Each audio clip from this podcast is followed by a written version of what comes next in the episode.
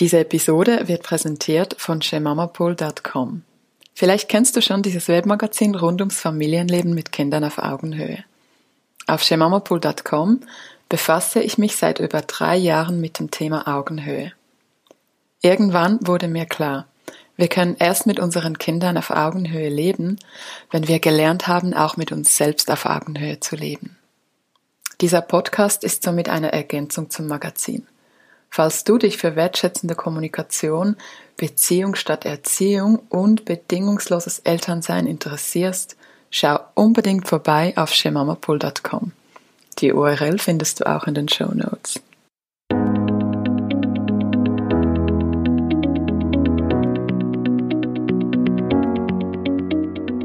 Herzlich willkommen bei Go Hog Yourself, dein Podcast rund ums Elternsein, Selbstliebe und inneren Wachstum. Ich heiße Ellen, bin zweifache Mutter, Wissenschaftlerin und Journalistin und ich möchte in diesem Podcast gemeinsam mit dir lernen, wie wir uns selbst gute Freunde werden und wie wir die Eltern, die Menschen werden, die wir eigentlich immer sein wollten. Danke, dass du heute dabei bist. Los geht's! Das Buch Geschwister als Team von Nicola Schmidt habe ich ach, ich weiß nicht, bestimmt schon an sechs oder sieben werdende Mütter verschenkt. Nicola Schmidt ist Wissenschaftsjournalistin und Bestseller-Autorin von zahlreichen wirklich tollen Büchern ähm, rund um bindungsorientierte Erziehung und Elternsein. Und ich schätze Nicolas Stil, ihren Schreibstil sehr, weil sie einerseits wie ich auch Journalistin ist und entsprechend recherchiert und zweitens, weil man wirklich merkt, dass sie Wissenschaftsjournalistin ist. Also ihre Texte sind wissenschaftlich untermauert und zum Beispiel im Buch Geschwister als Team schließt sie jedes Kapitel gleich ab mit drei Untertiteln oder drei Unterkapiteln. Die heißen Jedes Kind ist anders, das sagt die Wissenschaft und falsche Erwartungen. Und das finde ich super hilfreich und bin sehr, sehr froh, dass die Nicola heute mit mir im virtuellen Studio dabei ist. Hallo, liebe Nicola. Hallo, schön, dass ich da sein kann. Schön, dass du da bist. Magst du dich noch kurz selber vorstellen, vielleicht noch das eine oder das andere ergänzen? Ähm, ja, ich kann noch dazu sagen, ich bin Mama von zwei Kindern und ähm, bin aber Mama von ganz, ganz vielen Kindern, weil ich in unseren Familiencamps seit fast zehn Jahren viele, viele Kinder und ihre Eltern begleite. Jedes Jahr sind wir da eine Woche lang im Wald und leben als Clan zusammen. Da lernt man wahnsinnig viel. Und ähm, ich habe ursprünglich eine wissenschaftliche Ausbildung. Ich bin also Akademikerin und Journalistin und habe daher das Recherchieren quasi von der Pike aufgelernt und mit dem Blut aufgenommen und versuche da einen möglichst guten Job zu machen. Und ich bin sehr froh, dass du dein Wissen heute mit uns teilst. Ich habe ja in meiner Instagram-Community von @shemamapool bereits eine Umfrage gestartet, weil das Thema Geschwister wirklich omnipräsent ist. Und ich möchte mit einer Frage beginnen, die mich wirklich sehr berührt hat. Und zwar kommt sie von einer, ich wusste gar nicht, dass solche junge Leute mir folgen, von einer 15-jährigen Followerin. Wow. Und sie schreibt, jetzt halte ich fest, wenn unsere Eltern weg sind, spielt mein Bruder immer unerlaubt an elektronischen Geräten. Soll ich das meinen Eltern immer sagen oder nicht, weil ich eben keine Erziehungsberechtigte bin? Bruder ist zwölf. Also ich finde es unfassbar, dass sie schon so reflektiert und, und mir diese Frage stellt. Wahnsinn. Großartig, oder? Das großartige Kinder. Ich sag's dir, die neue Generation, ich habe jede Hoffnung für diese Welt.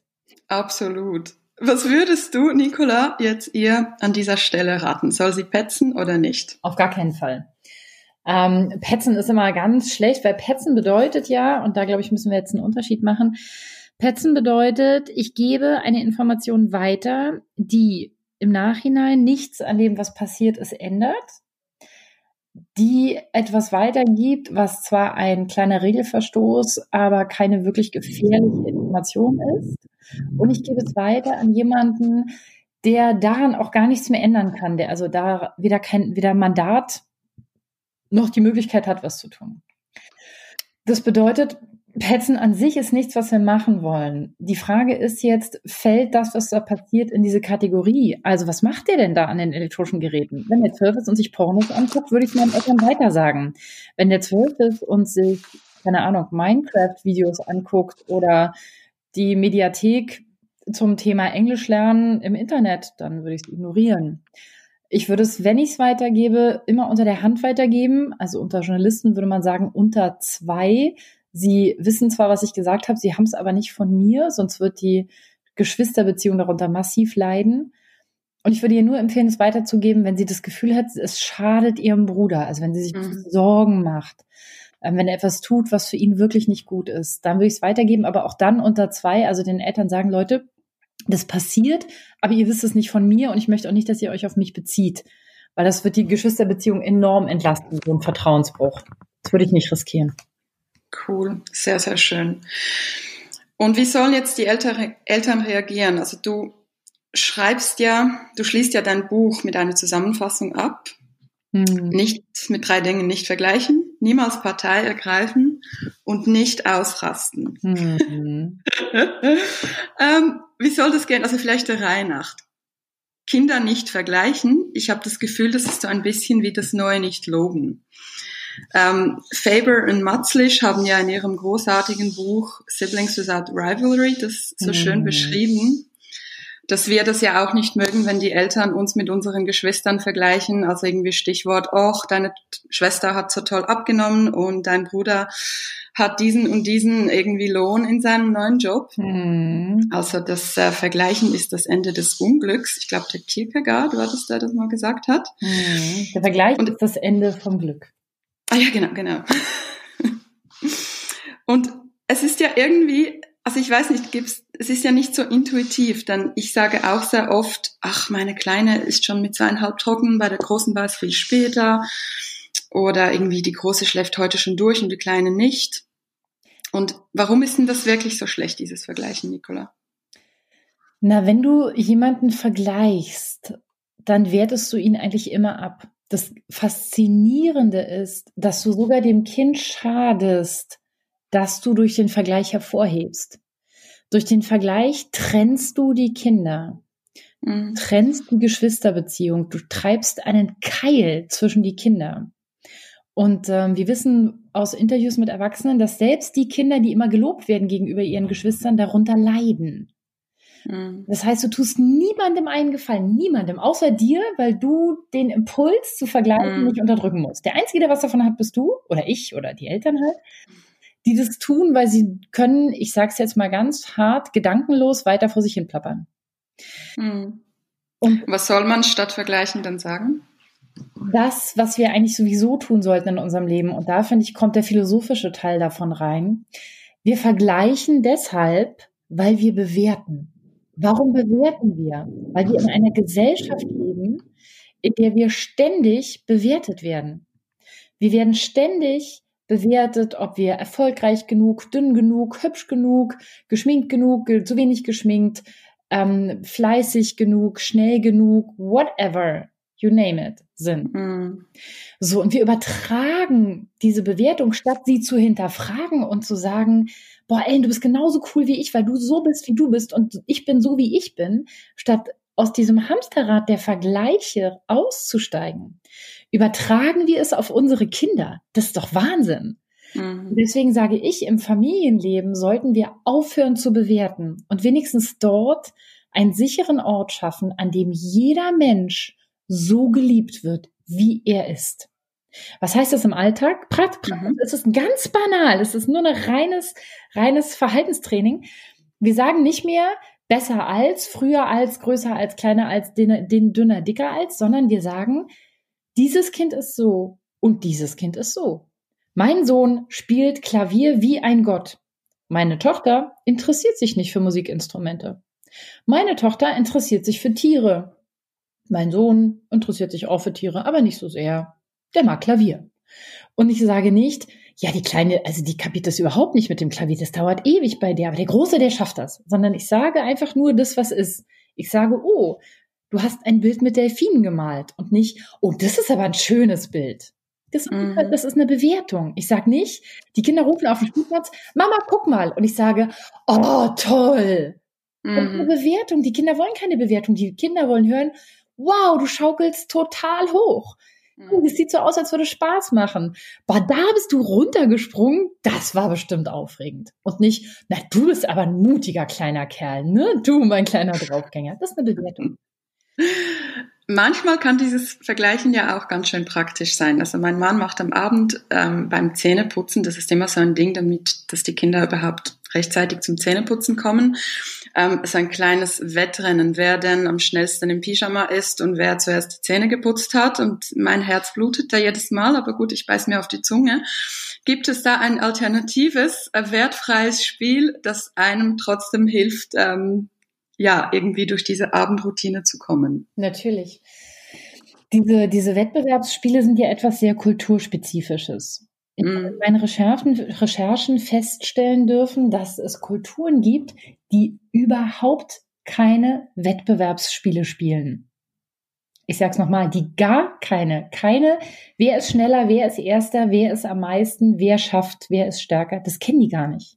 Spannend diese Geschichte mit dem Wettbewerb, die haben wir uns ausgedacht. Und sie wird nur verwendet in Kulturen, in denen das Leistungsprinzip so hofiert wird, wie in unserer Kultur.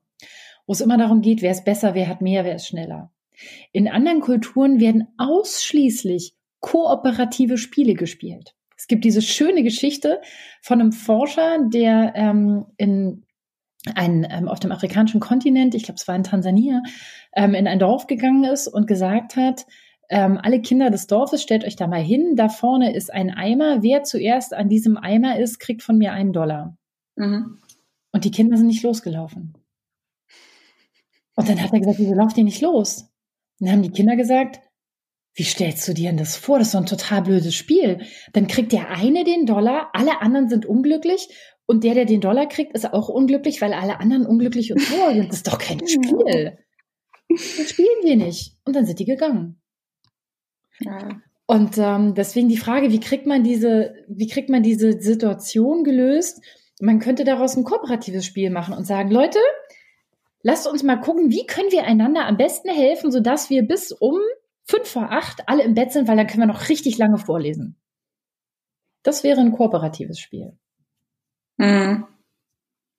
Ich werde meinem Mann diese Podcast-Episode zusenden. Ich okay. danke dir sehr. Punkt zwei: Niemals Partei greifen. Angenommen, und das schreibt auch eine Leserin, wie reagiere ich, wenn die große drei den kleinen eineinhalb alles wegnehmen will? Also wenn es offensichtlich einen Schuldigen gibt, wie kann man da als Eltern keine Partei greifen? Hm. Es gibt ja einen Unterschied zwischen ich setze eine soziale Regel durch und schütze den kleineren und ich mache mich zum Richter. Mhm. Das bedeutet also, ein dreijähriges Kind, was dem kleinen Dinge wegnimmt, muss man zuerst mal wissen, mit drei ist Empathie noch nicht ausgebildet. Ne? Wann haben Kinder Empathie zuverlässig ausgebildet? Mhm. Trommelwirbeltusch mit zehn. Wow. Wir okay. aber schon auf unsere also Dreijährigen ein und sagen, siehst du nicht, dass er weint? Wieso benimmst du dich denn so unmöglich? Du siehst doch, dass er, du weißt doch, dass er dann traurig wird. Die Antwort lautet, nein, ich weiß es nicht, ich bin drei. Ich bin nicht doof, ich bin nicht gemein, ich bin drei. Mein Gehirn ist noch im Wachsen. Empathie ist nicht abrufbar so schön, das einzusehen, dass diese Zahl 10, oder? Das genau, ne? Also 6 bis 10, mit 10 können sie zuverlässig, deswegen kommen Kinder erst mit 6 in die Schule. Davor hätte man 30 kleine Schimpansen in der Klasse, die alle nur auf ihren Vorteil bedacht sind, mm. weil sie unter Stress nicht empathiefähig sind. So, was bedeutet das? Also erstmal stoppen wir das Kind natürlich und sagen, stopp, ich will nicht, dass du dem Baby was wegnimmst. Und dann bringen wir Empathie bei. Aber nicht mit Schuld. Was wir ja oft machen ist, wir erziehen mit Scham und Schuld. Wir sagen, schämst du dich nicht, dem Baby die Sachen wegzunehmen? Der ist doch viel schwächer als du. Mm. So, jetzt setzt du dich mal dahin und denkst mal drüber nach. Mit drei. Vergesst es. Kein präfrontaler Kortex. Nichts. Die Kinder können nicht drüber nachdenken. Was tun wir? Wir stoppen das Kind, sagen, stopp, ich will nicht, dass du dem Baby was wegnimmst. Wir nehmen Augenkontakt auf und sagen, ich sehe, dass du die Rassel haben willst. Ich verstehe das. Jetzt mm. hat das Baby die Rassel. Was können wir machen? Und jetzt bringen wir Empathie bei. Wenn du sie ihm wegnimmst, wird er weinen. Das ist doof. Wir könnten fragen. Wir könnten gegen etwas tauschen. Oder, und auch das eine sehr wichtige Lektion, wir können lernen zu warten. Und ich helfe dir beim Warten. Und ich helfe dir auch, wenn du jetzt weinst und tobst und schreist, weil du die Rassel haben willst. Und ich verstehe, dass ein dreijähriges Homo sapiens Gehirn diesen Stress und diesen Frust und diesen Druck nicht anders aushalten kann, als ihm laut Ausdruck zu verleihen. Und das ist okay. Und ich bin bei dir. Und dann gehen wir in die Küche und machen irgendwas anderes Schönes. Und nachher, wenn der Kleine eingeschlafen ist, kriegst du die Rassel. That's it. Wow. Das ist einfach nur nicht zu beschämen und zu beschuldigen, sondern mhm. zu erkennen, du bist klein und ich bin dein Coach, ich bin deine Mama, ich bin dein Papa und ich werde es dir ganz in Ruhe beibringen. Mhm. Es ist nicht immer so einfach, weil wir haben das ja in unserer Kindheit, also die meisten von uns sind halt eben auch so aufgewachsen und das sind nicht unsere Eltern schuld, sondern einfach die Kultur und die Geschichte. Und wir haben diese, ja, bewertenden, beschämenden Sätze einfach irgendwie im Hinterkopf. Genau. Wir haben ja, wir bringen ja unsere Erziehung mit. Mm. Ich finde das auch total in Ordnung. Der Trick ist nur, dass wir uns dessen bewusst werden und dass wir davon nicht mehr regiert werden, dass wir dem nicht mehr ausgeliefert sind. Ne, wir als Erwachsene müssen die Verantwortung übernehmen und sagen, will ich das so? Dann mache ich das weiter. Das ist ja eine Frage der Erziehungsziele. Oder sage ich, nee, ich will das anders und dann bin ich nachsichtig mit mir und übe das Stück für Stück. Und es wird Tage geben, wo ich trotzdem der Kleinen die Rassel wegreiße und sage, schämst du dich nicht? Mhm. Und dann wird es Tage geben, wo ich total ruhig und cool reagiere und ich werde mich immer konzentrieren auf die Tage, an denen ich es gut gemacht habe und mit mir selber nachsichtig sein und dann wird es immer besser funktionieren. Sehr schön. Und Ebenfalls eine Frage aus der Community. Also bei der Rassel ist der Fall ja klar, dass man etwas wegnimmt und will. Jetzt schreibt eine Leserin, wie reagiere ich, wenn mein älteres Kind sechs, das jüngere drei, dauernd schlägt und plagt? Da ist es ja nicht so offensichtlich, um was es geht. Wie kann man da als Eltern kommunizieren, ohne irgendwie zu implizieren, dass das Kind eifersüchtig ist, weil vielleicht ist es gar nicht eifersüchtig. Genau. Also hier gilt ja meine alte Grundregel, finde das Bedürfnis hinter dem Verhalten. Also Punkt eins, wir stoppen das natürlich. Kind schlagen ist nicht. Auch verletzen ist nicht. Auch Augenbraue hochziehen und äh, machen ist nicht. Diese, bei uns im Haushalt gelten da super strenge Regeln. Also ich weiß, man, man, die Leute glauben das nicht immer, aber wenn sie mich im Camp mit meinen Kindern erleben, sind sie oft ganz erstaunt. Bei uns gibt es sehr klare soziale Regeln. Es wird niemand beschämt, es wird niemand ausgelacht, es wird niemand gehänselt, es wird niemand geschlagen, es wird niemand körperlich oder seelisch verletzt. Das ist hier ganz klar. Mhm. Ich habe auch meine Kinder Phasen, wo sie gerne aufeinander losgehen würden. Das erste, was ich mache, ich stoppe, ich sage Stopp. Du mhm. ihn nicht. Aber ich sehe, dass du sauer bist. Was ist los? Was brauchst du? Und das ist überhaupt so die Königsformel, finde ich, in diesem Geschwister als Teamsystem von wer war das? Hinzu, was brauchst du? Was mm. ist das, was dich stresst? Was ist das, was dich stört?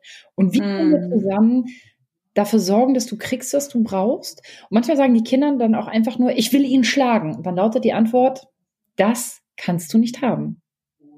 That's it. Da brauchen wir auch keine Lösung und nichts. Da sagen wir einfach nur, hier ist Stopp, mein Schatz.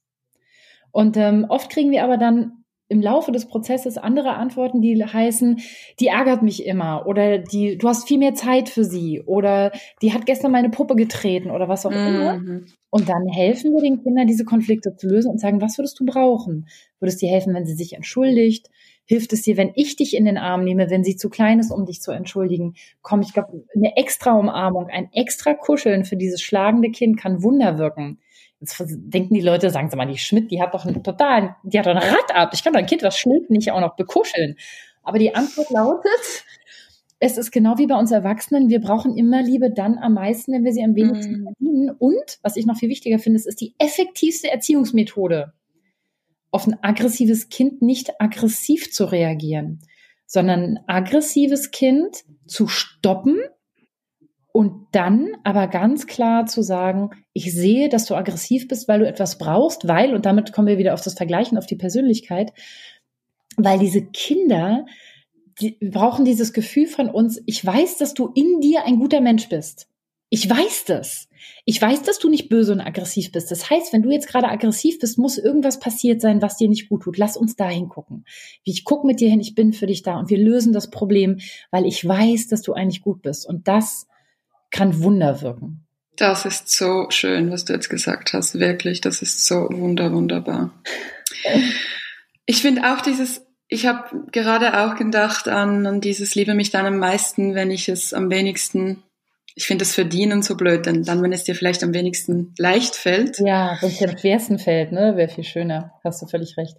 Und das ist ja auch auf alle Beziehungen anzuwenden, also auch auch die Beziehung zu meinem Mann oder zu meiner mhm. Schwester oder zu meinen Freunden und das, wenn man das den Kindern vorleben kann, das ist, ja, dann bin ich wirklich auch guten Mutes, dass es mit unserer Zukunft dann doch noch gut kommt. ja, wird es. Ich, ich habe so viele Kinder gesehen in den letzten zehn Jahren und so viele Eltern. Ich weiß, dass alles gut wird. Glaubt mir einfach. Oder dann eben so 15-Jährige, die auf Instagram fragen mich, genau. ob sie petzen sollen. Das, ja, das ist einfach schön. Punkt drei, nie ausrasten. Das ist logisch, aber irgendwie leichter gesagt als getan. Mhm.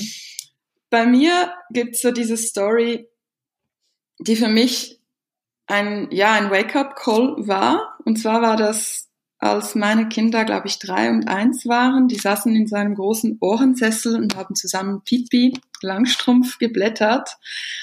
Nee, ich glaube, sie waren zwei und vier, weil die Kleine konnte dann schon laufen. Und ich holte schnell meine Kamera und wollte das natürlich sofort fotografieren, den wunderschönen Moment.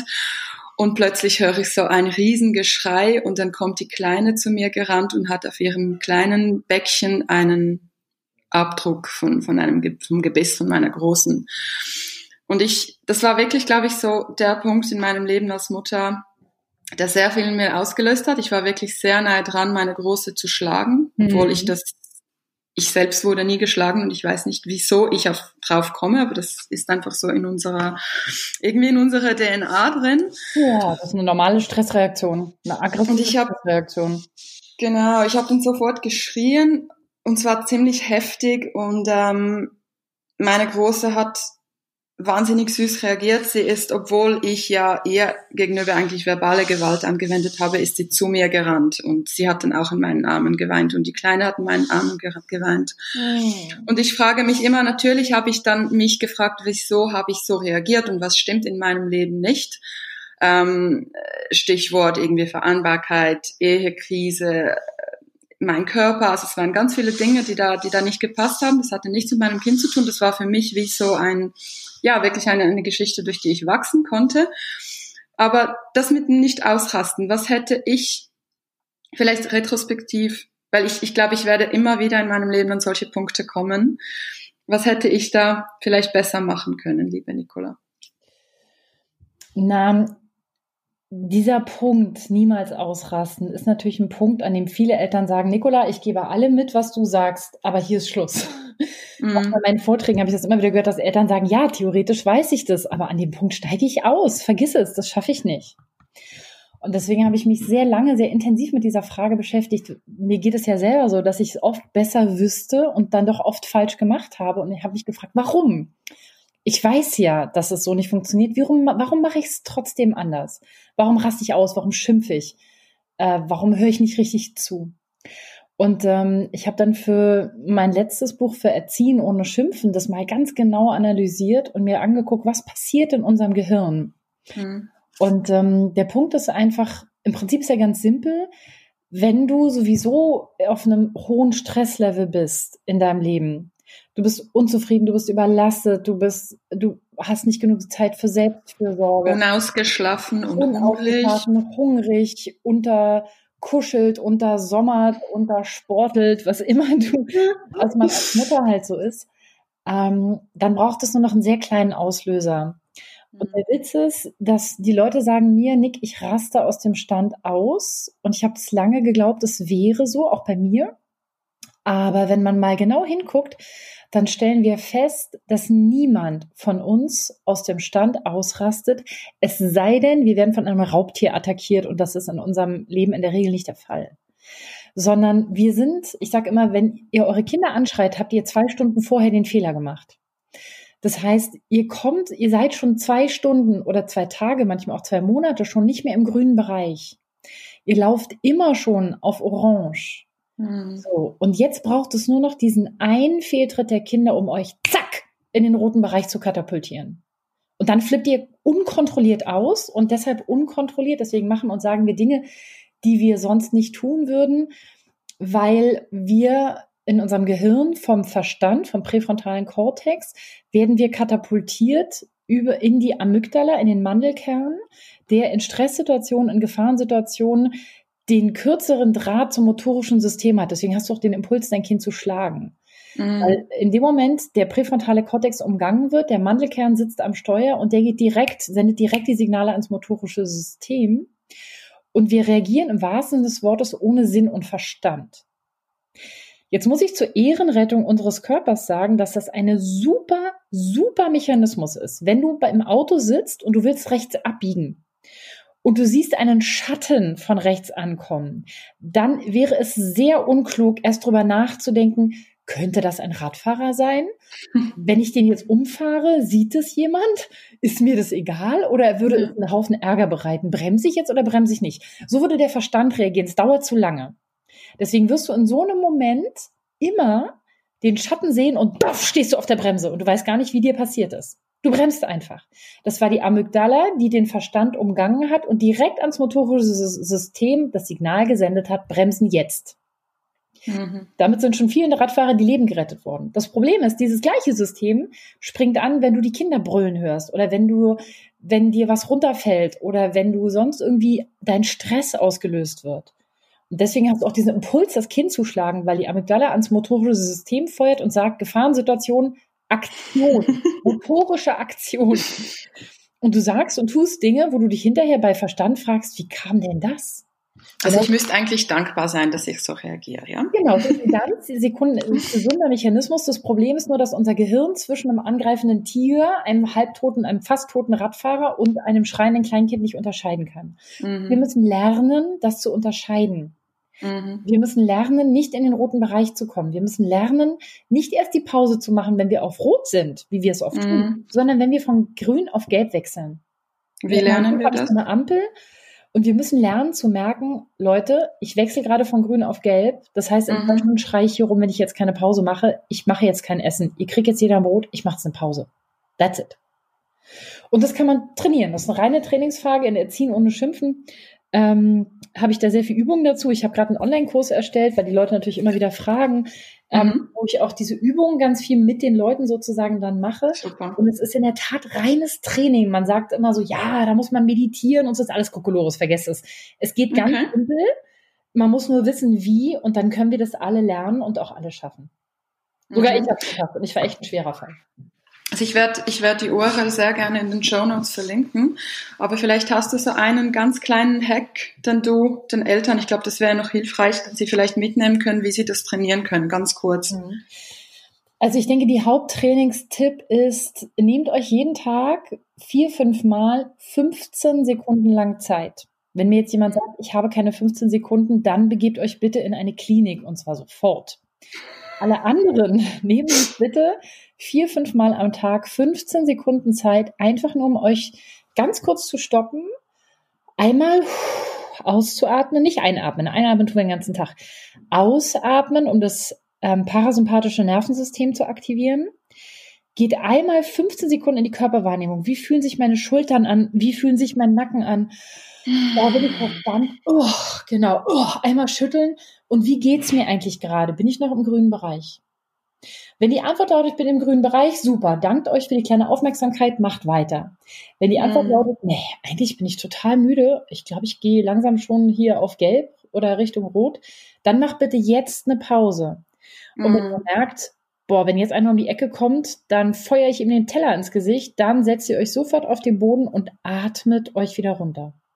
Und diese kleine Selbstfürsorge, vier, fünf Mal am Tag, 15 Sekunden, ah, wie geht's mir eigentlich? Mhm. Kann Wunder wirken, weil es im Gehirn ja. den Inselkortex vernetzt und ein besser vernetzter Inselkortex informiert uns früher über Stressimpulse. Mhm. Also man und dann kann wir de facto mhm. am Gehirn was ändern. Und auch lernen, uns mit uns selbst zu verbinden. Genau. Das hat auch meine Yogalehrerin so schön gesagt. Also wir sind ja hier auch so im Bereich der bindungsorientierten Erziehung oder Familienlebens. Und eigentlich ist das erste ja, dass du mit dir selber eine gute Bindung hast, weil erst wenn du eine gute Bindung zu dir selbst hast, kannst du auch eine Bindung zu allen anderen aufbauen. Mhm. Und ich habe genau diese, also mehr oder weniger diese Übung von dir habe ich auch gemacht. Ich habe mir in meinem Smartphone habe ich mir so Wecker gestellt, irgendwie glaube ich 11, 2, 16 und 19. Das waren meistens so diese Burning Hours, als irgendwie so, ja, da war am meisten los. Und dann hat es geklingelt und da stand bei mir einfach, ich glaube irgendwie Calm, Deep Voice und Calm, also eigentlich die drei mhm. Dinge, so wie ich mit meinen Kindern sein wollte. Und das war wirklich immer so ein Reminder, Sehr mich gut. mit mir selbst zu verbinden. Der, ja, der, der, der große Lehrer Tichnatan sagt ja, betrachten Sie Ihre Handyklingeln als Ihre Tempelglocke. Immer wenn Ihr Handy klingelt, bevor Sie rangehen, atmen Sie einmal tief durch. Jedes Mal, wenn das Ding klingelt. Und ich habe mir das in der Tat angewöhnt. Ich mache und ich habe mir das in der Tat angewöhnt und äh, mache das ziemlich äh, ziemlich regelmäßig, wenn das Handy klingelt, dass ich erstmal statt oh, Handy klingelt so ein oh, und das ist mm. total hilfreich. Cool. Ich werde an dich denken das nächste Mal, wenn mein Handy klingelt. ja, man muss auch echt aufpassen. Ne? Also viele von uns haben zum Beispiel einen Zustand, den die Ariana Huffington in ähm, äh, die Neuerfindung des Erfolges als E-Mail-Apnoe bezeichnet. Achte mal drauf.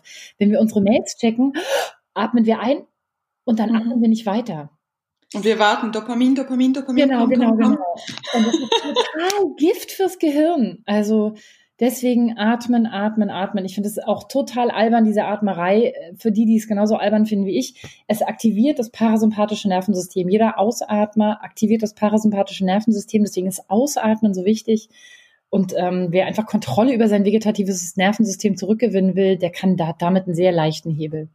Absolut.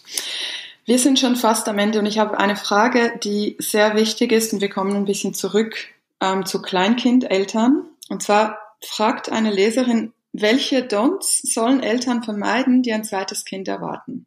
Hm. Darüber hast du ja auch sehr viel, sehr Gutes in deinem Buch geschrieben. Hm. Vielleicht kannst du da, hast du da noch also, einen guten Gedanken dazu? Ja, das erste, was ich dazu sagen muss, ist äh, ein bisschen unbequem.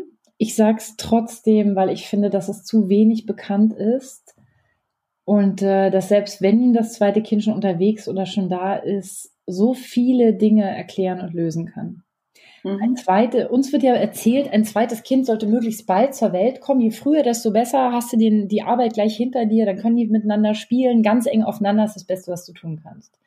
Das ist eine ganz, ganz schlimme Urban Legend, ein ganz, ganz schlimmes Missverständnis, mhm. ähm, weil es für die Kinder und für die Eltern in vielen, vielen Facetten eher schädlich ist. Für den Körper der Mutter ist es total schädlich. Der braucht 24 Monate, um sich von der Geburt zu erholen. Das heißt, ähm, ein, halbes Jahr oder ein Jahr später mhm. wieder schwanger zu werden, ist für den Körper der Mutter total schlecht. Ähm, der braucht 24 Monate, um die Nährstoffspeicher wieder aufzufüllen. Das finde ich so dramatisch, ne, dass man das sozusagen das zweite Kind nur noch das an Nährstoffspeichern kriegt, was das erste sozusagen übrig gelassen hat.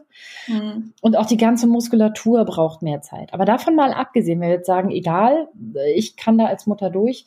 Die Kinder können eigentlich erst ab drei, nämlich wenn sie sich von der Mutter lösen, ein Geschwisterchen gut vertragen. Mhm. So, wenn das Kind jetzt schon unterwegs ist, bitte grämt euch nicht. Ihr könnt es mhm. dafür. Man hat euch dieses Märchen erzählt. Erzählt bitte das Märchen nicht weiter. Und seid euch gewahr, dass das große Kind unter Umständen total ausflippt. Und es liegt nicht an euch, ihr habt nichts falsch gemacht, es liegt nicht am Kind, es liegt daran, dass der Abstand zu gering ist. So, und ähm, also das ist schon mal gut so als, als Erwartungsmanagement, oder? Genau. Und mhm. wir wissen, wie das genau ist mit dem Abstand und warum das zu gering ist, das habe ich in Geschwister als Team sehr ausführlich mhm. erklärt.